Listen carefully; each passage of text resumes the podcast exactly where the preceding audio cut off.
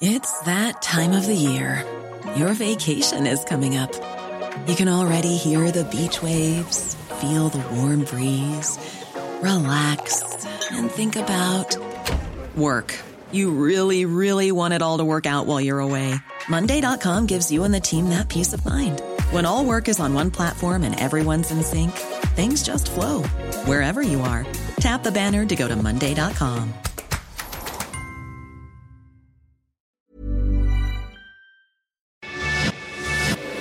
lo cuento. Tu dosis diaria de noticias. Buenos días a todos y todas, bienvenidos a su dosis diaria de noticias. Comenzamos.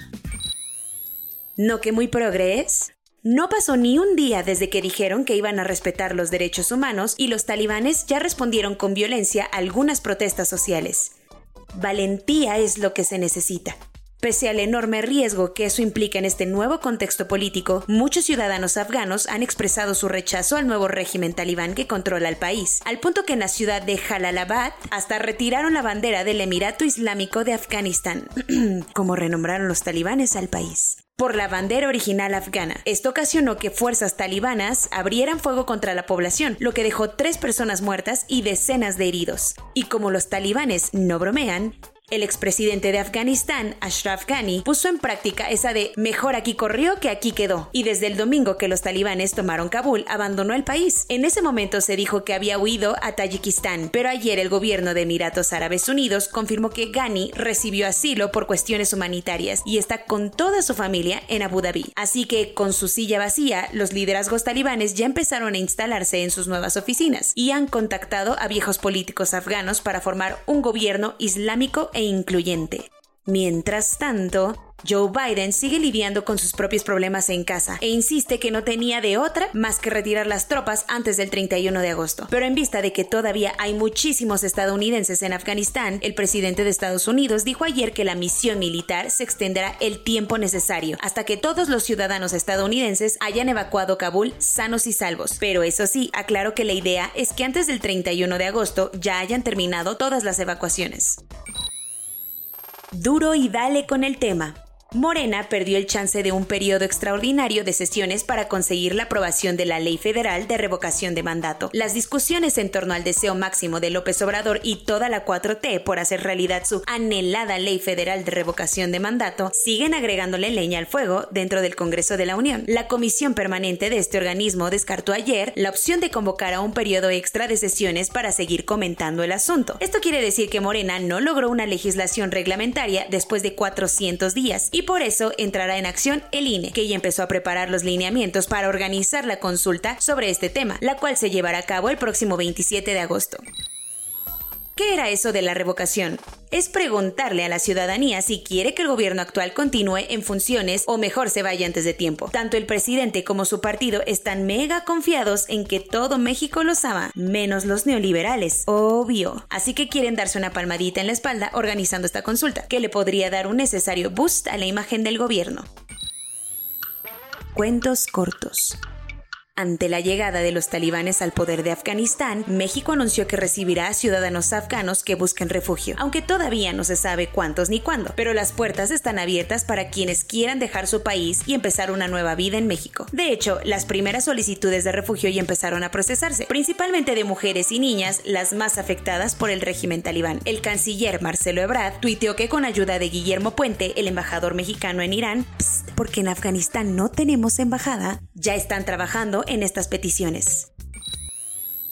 Parece que va a llover, el cielo se está nublando y Grace se sigue acercando. Ay, mamá, se están mojando. La tormenta tropical Grace empezó a golpear a las Islas Caimán ayer con fuertes vientos y lluvias, lo que llevó al Centro Nacional de Huracanes de Estados Unidos a anunciar que lo más probable es que a la península de Yucatán le pegue hoy, pero ya convertido en huracán categoría 1. Se prevé que los lugares a los que les va a tocar la parte densa van desde Cancún hasta Punta Herrero, incluyendo Cozumel y ya más leve hacia Campeche y Yucatán.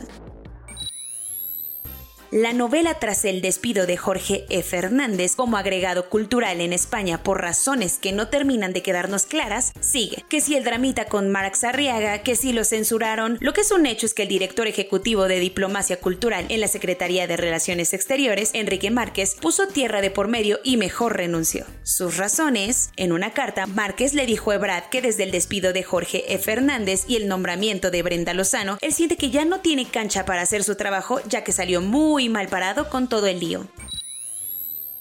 ¿Sabías que 18 militares colombianos participaron en el asesinato del presidente haitiano Jovenel Moïse? Pues nadie sabe bien cómo estuvo la cosa, pero 16 de ellos están detenidos mientras que otros dos fallecieron y no se sabe dónde están sus cuerpos. Las preguntas en torno al operativo que terminó con la vida de Moïse siguen apareciendo y parece que nadie está dispuesto a dar respuestas. Por lo pronto, los familiares de los militares colombianos detenidos en Puerto Príncipe protestaron antier en Bogotá y exigen que sus parientes puedan pasar por el debido proceso jurídico, ya que ni siquiera han podido hablar con un abogado. Cuando hay un golpe de Estado, no solo las instituciones políticas del país son las que salen bailando. Usualmente la población queda en una situación súper vulnerable, en la que los nuevos líderes tienden a violar sus derechos humanos. Pues justamente eso es lo que está pasando en Myanmar, en donde la Asociación de Asistencia de Prisioneros Políticos ha encontrado que el régimen militar, a través de sangrientas represiones y el uso de armas de fuego contra manifestantes, ha asesinado a más de mil civiles desde que Wan San Yu Ki fue destronada como presidenta del país seis meses atrás.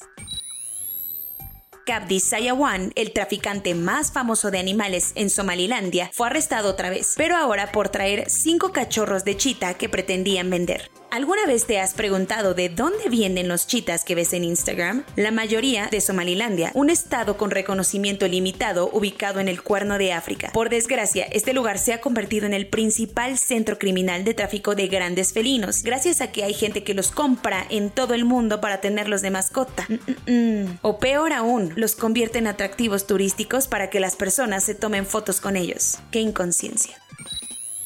Corona News. En México, el número total de vacunas puestas es de 78.765.073. El número de personas vacunadas con esquema completo es de 29.903.441. Esto representa el 33.41% de la población mayor a los 18 años. Nuevamente, México rompió récord pandémico ayer con casi 29.000 contagios y 940 muertes en tan solo 24 horas. Por fin, la COFEPRIS autorizó el uso de la vacuna moderna en México, sumando ocho marcas distintas permitidas. Este fin de semana llegarán 1.750.000 vacunas de Moderna a México donadas por Estados Unidos. Del 100% de los casos activos en México, el 92% es causado por la variante Delta, afectando más a jóvenes. Flashbacks del inicio de la pandemia, los hospitales de la zona del Valle de México otra vez están saturados, con 4.856 personas internadas en la zona metropolitana. Brasil ya superó a Estados Unidos en cantidad de adultos vacunados con primera dosis, alcanzando el 71% de la población vacunada. Después de 521 días, todos los alumnos de nivel primaria regresaron presencialmente a las aulas en Buenos Aires. A partir del 20 de septiembre, el gobierno de Joe Biden ofrecerá una tercera dosis de vacuna Pfizer o Moderna como refuerzo para todos los ciudadanos. Israel, que alguna vez fue visto como el país líder en manejar bien la pandemia, está atravesando su peor ola de contagios hasta el momento. Otra vez no se va a poder hacer el Gran Premio de Japón de la Fórmula 1 a causa del COVID-19. Soy Laura Gudiño y esa fue su dosis diaria de noticias. Nos vemos mañana de Loquendo Lovers.